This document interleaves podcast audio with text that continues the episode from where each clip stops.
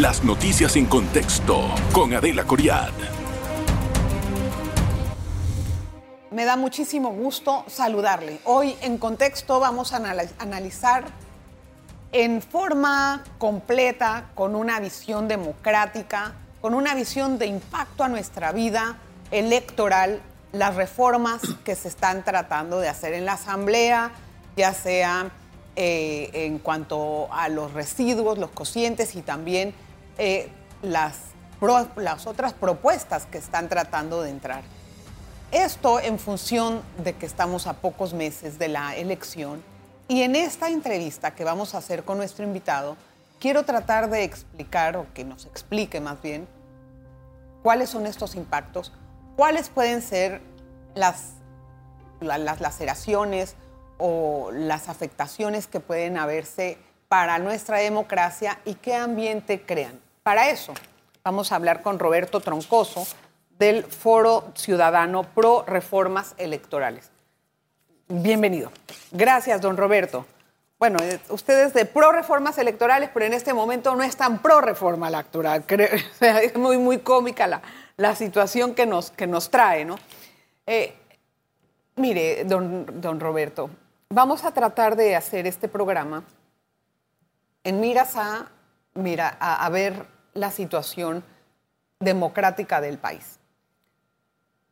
Estamos pasando tal vez, como dicen algunos, y repito algunas palabras, por una época en que los partidos quieren permanecer en el poder. O el que está en un cargo no tiene mucho interés, algunos no tienen interés de dejarlo y abandonarlo.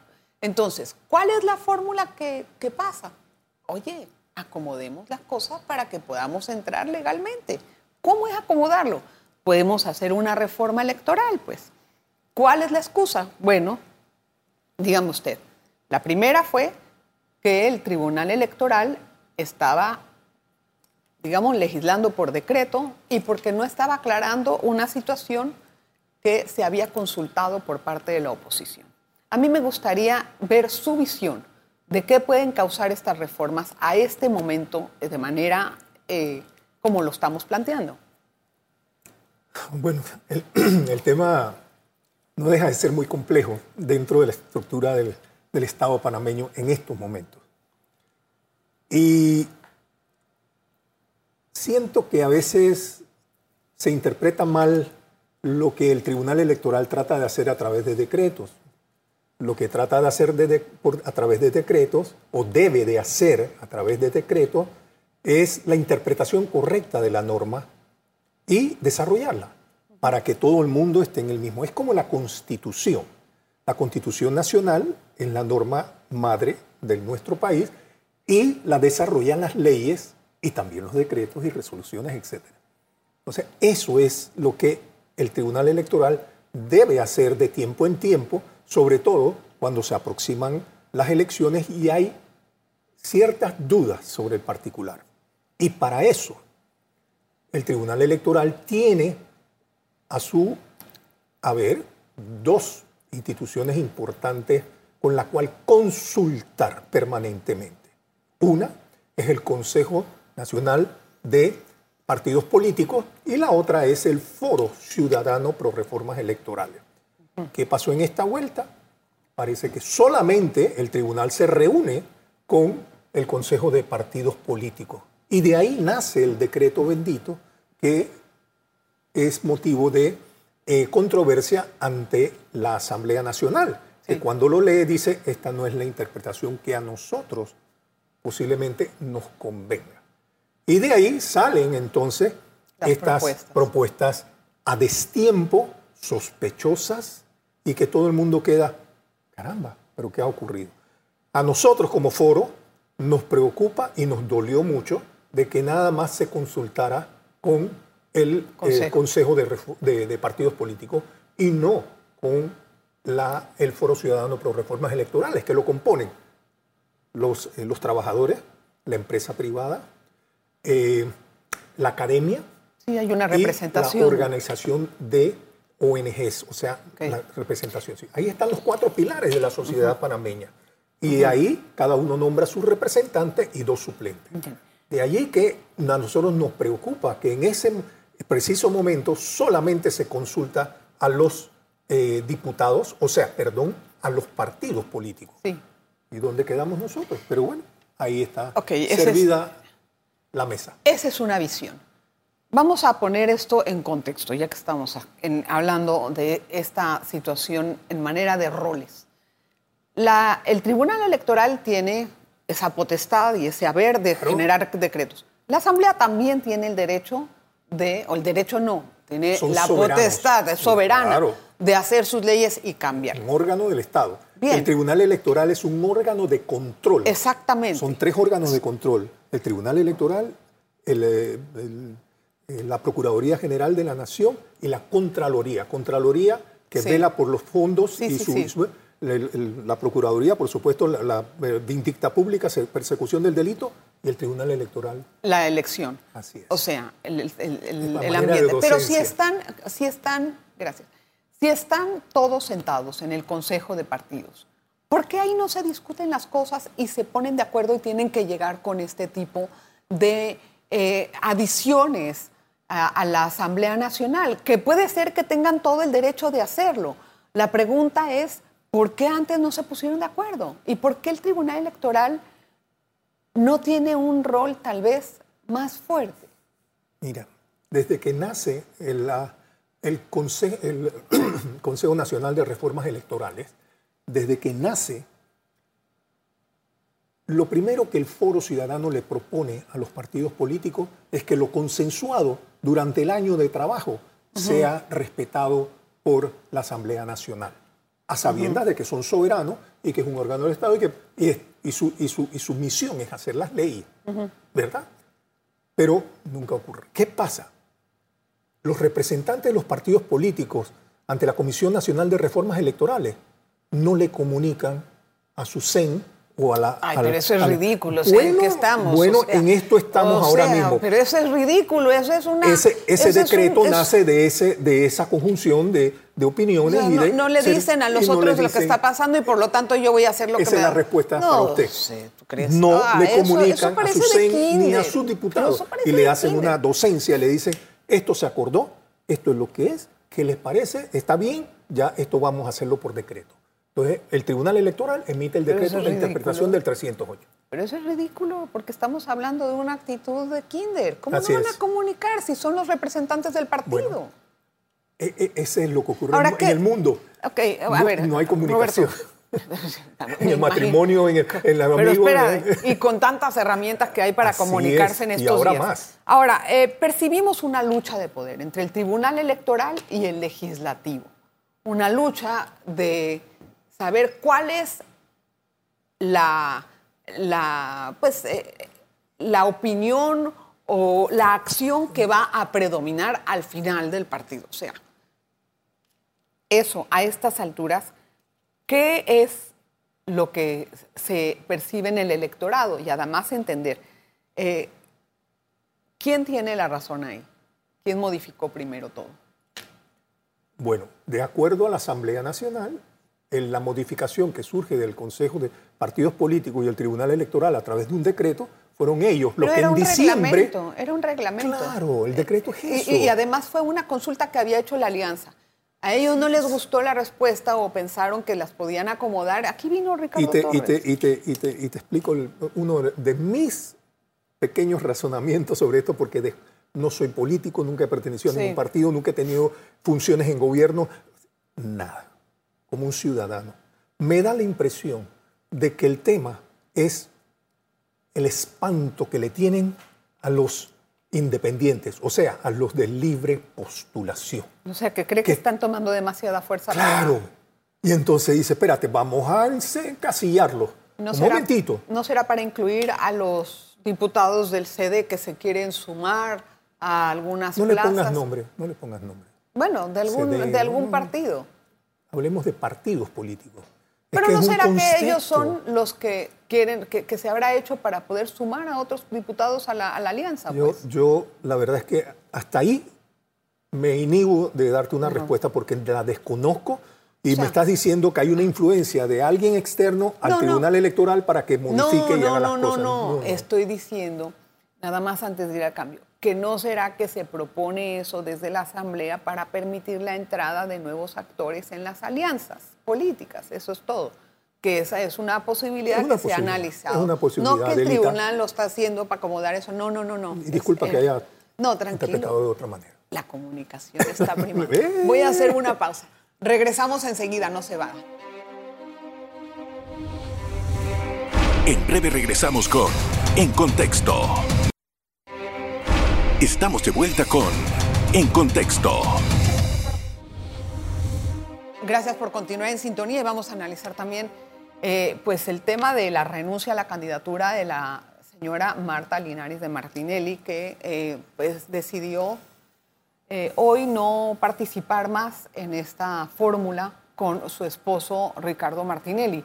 Eh, puede uno especular que puede hacer que, aunque el Tribunal Electoral le haya admitido la candidatura, después en una impugnación, impugnación futura o en, un recurso futuro ante la Corte, la Corte se hubiera pronunciado en contra y entonces, ¿qué haría esa fórmula si en dado caso Martinelli también queda eh, inhabilitado por el asunto judicial que tiene pendiente, la condena? O sea, ¿cómo, cómo usted analiza esto? Sí, es una sorpresa y yo creo que todo el mundo así lo está recibiendo en este día eh, de la renuncia de Marta a la Linares, de Martinelli a su vicepresidencia, que para, para muchos pues había sido una fórmula ideal, los esposos, tal y cual. Sin embargo, eh, si uno trata de ver el, el tema como dices tú, especulativo, pero, pero hacia futuro, eh, eso dejaría, si esto ocurre ante, el, ante la Corte Suprema y la Corte falla en contra de lo que la admisión de, que le acaba de dar el Tribunal Electoral hace algunos días a Marta Linares como vicepresidenta, eh, quedaría entonces Ricardo Martinelli sin su presidente y sin poder bajo ninguna circunstancia, porque los tiempos se vencen ahora el 30 de de octubre de poder habilitar, a alguien más. Este, poner un nuevo vicepresidente. En este caso queda ausente ese cargo en general, Roberto. Quedaría ausente. Y entonces cuando, cuando si gana esa persona y llega a la presidencia, no habría vicepresidente. No habría. O sea, que el, ministerio, el ministro de la presidencia haría mucho, mucho de las veces de en caso de, ¿no? Casi siempre se escoge al ministro de Relaciones Exteriores para ah, que... al ministro de Relaciones Exteriores, Ese es el que más... Eh, eh, eso tiene... la fórmula ideal y eso es lo que está previsto también. Así que siento que por ahí es que pudiera estar. Pero es una eh, estrategia política, ¿no? Que puede estar pensando a futuro en una visión que tal vez tenga información el, el, partido de lo que puede suceder. Tal vez están analizando las, las fichas del, del tablero y decir, mira, esto no me conviene. Igual, en algún momento dado, a la figura que vayan a escoger, correcto. podrían eh, tener una figura que tenga un poquito más de aceptación en el plano de la oposición. En el plano de en la el plano de los, de los partidos. Y del propio Ricardo Martinelli, porque oh, no, es que, esa es una figura muy difícil de escoger. Para él es alguien que debe de confiar al 100%. Al 100%. Y, las especulaciones no van a faltar y, ojalá pudiéramos saber la realidad, porque también nosotros lo que hemos hecho es pensar hacia futuro y es lo que la lógica política nos dice que pudiera ocurrir y él no está. Y los asesores le dicen, mira Ricardo, mejor, yo creo que esto es lo que debe suceder, no vayamos a arriesgar esto hacia futuro cuando las estadísticas o los, eh, las encuestas te ponen a ti lo eh, ponen, eh, muy bien ubicado. Entonces, eh, ojalá que todo esto se aclare. Eh, bueno, es una especulación, obviamente, y es como una estrategia de, electoral. Pero todo esto en la democracia, que es donde iniciamos nosotros el contexto de, del análisis, este, todo tiene una afectación. Sí. Y, y nos empezamos con lo de la minera, ¿verdad? Que toca también el tema de, de pedimos inversiones que vengan las inversiones, pero cuando vienen las inversiones con una inversión tan grande como esta, y estoy hablando de la minería responsable, ojo, no es que estamos de acuerdo con la minería este, sin control. Sin control. Muy por el contrario, minería responsable y el Estado tiene también a través de su gobierno que poner también las reglas bien, bien claras. eso, también la distorsión que hay en esto de las interpretaciones en el código electoral hacia, un, hacia seis meses y tantos días de las elecciones, y también estas cosas que van también eh, dando carne, diríamos así, para que comience esto a, entrar en unas especulaciones que no quiero ni saber a dónde van a parar. Claro, pero ahí eh, el, análisis puede también ser eh, una falta de institucionalidad en la Corte para no divulgar el fallo a la hora que, era el, momento en cuanto al contrato minero, que estuvo guardado en la gaveta de no sé quién por tantos años, y eso fue una falta grave, o sea, no lo decimos. Quería entrar también al tema de la comisión de credenciales. Recientemente se archivaron algunas denuncias en contra del presidente y el vicepresidente eh, y también en contra de la magistrada eh, eh, de la presidenta de la Corte, María Eugenia de López, por una denuncia que era que había llevado o había empleado a uno de sus trabajadores de la Corte para que llevara algunas cosas a una casa de campo que ella tiene en Antón y que viniera. Entonces, que estaban utilizando los recursos del, Estado para ello. Bueno, se archivaron. Pero todavía quedan varias, eh, muchas, eh, como, quedan como 14 o 15 denuncias. Ahora acá hay algo interesante. Se tienen que, se tienen que debatir. Y se están debatiendo cerca del periodo electoral, lo que también genera otro tipo de especulaciones. ¿Qué es, ¿Qué cree usted? ¿Tendrían que debatirse ahora o no? Mira, eh, la denuncia de, la presidenta de la Corte tiene ya bastante tiempo de estar ahí, al igual que la del presidente de la República, al igual que otra. Eh, eh, mm, y no hicieron nada hasta ahora, cuando ya se les acerca el tiempo para dejar el cargo. Es que todo va en función al, al tema político y es que nos absorbe prácticamente en su totalidad esto de los del tema político. Por eso creo, por eso creo que es muy bueno las candidaturas independientes, las libres postulaciones. Yo creo que esto es sano para un país donde también las opciones pueden ser no solo de los partidos. Y, si miramos muy bien detenidamente el, código electoral, está diseñado para partidos políticos, pues, para los partidos, para que ellos puedan seguir y seguir y darle. Y, me explico, which is es correcto. Los partidos políticos tienen una, son una pieza fundamental en la democracia. De la pieza pero, Pareciera que abusan. Abusan. Y, es, como decías tú al principio, mantenerse en el poder, pero no solo en el poder, en la chamba, la gran en, el, en, el, trabajo. La, gran pregunta es entender. Y eso los ciudadanos lo miran como, caramba, gente que tiene 20, 30 años de estar en la misma en, el hemiciclo eh, legislativo. Eso no, eso no tiene ningún sentido. Caramba. Pero los elige, a otra cosa. La gente los elige, Roberto. Los no elige están ahí si no reciben los votos. Oye, primo, vota por, por Juan. Sí. Sí, ese, amigo mío. Ah, como no, tío, dale. Correcto. Esa es la forma. Eh, no, no, conocen el perfil del candidato. Conozca su candidato. Es algo que la comisión que, el, Foro Ciudadano Pro Reformas Electorales ha propuesto mil veces en la comisión para que esto sea mandatorio. Tengo que hacer otra pausa, vamos a regresar con más en el último bloque. En breve regresamos con En Contexto. Estamos de vuelta con En Contexto. Gracias por continuar en sintonía de En Contexto. Hoy ha sido un día un poco movido, tenemos una agenda bastante copada.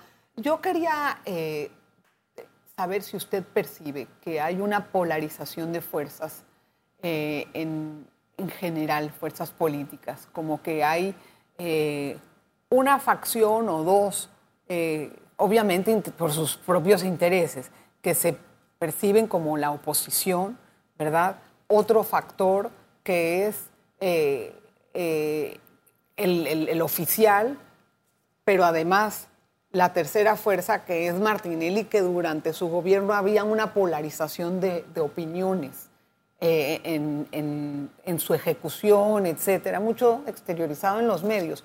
¿Percibe usted que va a haber más adelante una polarización de, preferencias en el electorado? O sea, que vamos a quedar entre este y este candidato, por ejemplo. Es difícil eh, predecir esto porque también siento que hay una cuarta fuerza Ah. que se está también posesionando, que es la del eh, señor Martín Torrijos. Sí, que está O entrando sea, como está en el- entrando fuerte y creo que ahí hay cuatro, pero que en definitiva eh, muchos, muchos grupos miran que si no hay una cohesión, si no hay una, si no hay una integración Sí. de las fuerzas opositoras, difícilmente van a poder llegar al- al- al- a, a posesionarse del poder. Eh, ¿Perdón? No, no, sí, continúa. Sí, es ahí donde creo que tu pregunta de la polarización pudiese tener una, Más un sentido. sentido, ¿no? Eh, porque el, el- el de, el de la, del actual eh, gobierno eh, fuerte, eh, Ricardo Martinelli, que marca siempre arriba, Y la y alianza del- los- los- la del- alianza de todos los de demás partidos por así y este, ahora también. Roberto, también Martín hay una, una línea muy delgada entre en las campañas sucias y la libertad de expresión. Han salido varias voces incluso a, a manifestar que se está haciendo una eh, censura, por así decirlo, de la libertad de expresión por parte del Tribunal Electoral que ha prohibido la publicación de algunas cosas en, específicamente de- de- del señor Ricardo Martinelli, que él también se sentía ofendido cuando salían esto. Y hay varios periodistas, está Álvaro Alvarado por lo menos, que está este, defendiendo su derecho a la libertad de expresión. ¿En qué, ¿En qué situación estamos? ¿Cuál es esa línea realmente entre la ética y, e informar de esta manera? Bueno, ¿Cómo se ponen los puntos creo en que, las que tú me conoces, Adelita, y tú sabes que siempre he estado en la posición de que el periodismo tiene que ser responsable. Y el periodismo tiene que eh, eh, mirar eh, los temas con pruebas, con, con- con conducentes. Eh, quizás no todo el tiempo decir, es que, es que lo dijeron otros medios, yo lo recogí, lo entregué. Yo creo que también el aporte del periodista también tiene que ser en esa vía de probar y comprobar que efectivamente lo que se dice a través de otros medios es o no verdad, o totalmente o parcialmente. Entonces creo que es cierto que el Tribunal Electoral, para mí, hay un exceso en lo que es, sus atribuciones dentro del plano de la libertad de expresión. Y creo que ellos van, a- están en estos momentos reconsiderando, ojo, reconsiderando lo actual. O sea, ¿piensan que tal vez se excedieron en esa...? Eh, es lo que te acabo de, de explicar. O sea, Siento sí- que sí es- hubo sí este, algo que no y- coincide con lo que el Tribunal Electoral debe ser. Claro, llamar la atención es una cosa y decirle Sí. baje todo. O sea, y, y son dos claro, temas. es, es diferente. Por eso y es la, que el y la es expresión de la embajadora en estos asuntos, ¿cómo se puede entender? De la embajadora de Estados Unidos. Volvemos al contexto de mirar todo integralmente democracia. Y en esto de la democracia pareciera que en otros países, no solo, bueno, quizás ha sido más, más contundente la, la- el, el- el- el comunicado, el chat que manda la embajadora eh, de Estados Unidos en Panamá sobre el tema de la libertad de expresión, pero en otros países también se mira, porque Álvaro va a poner esto ante la, la- la Asociación de, de- de Prensa Internacional. Sí. Esto no se queda así. Y entonces volvemos otra vez al que la democracia en Panamá está en juego. Y si esto lo sumamos, el tema de la minería, el tema del, del Tribunal Electoral, Hay una del olla de o sea, hay una, hay una conjura. Y si miramos esto de, las, eh, de los cierres de calle que representa para un país casi 10 millones de dólares al día, de Sí, cuando eso- tú eso trancas la calle, eso es lo que las cámaras, la PD... eh, Y han- no van a parar, la- porque en el último mes todo el mundo su- quiere sacar su dinero y como saben y- que eso y- es impopular para el que es- está de turno, tratan de resolverlo. Así ¿no? es. Gracias, y ahí don. están las extensiones de el, el, el- el vale, el vale, la gasolina, no sé qué. y seguimos en Oh. eso. Gracias, don Roberto. Bueno, esperemos que las cosas marchen un poco mejor. En Gracias a usted por la oportunidad. Al contrario, gracias a usted por la audiencia.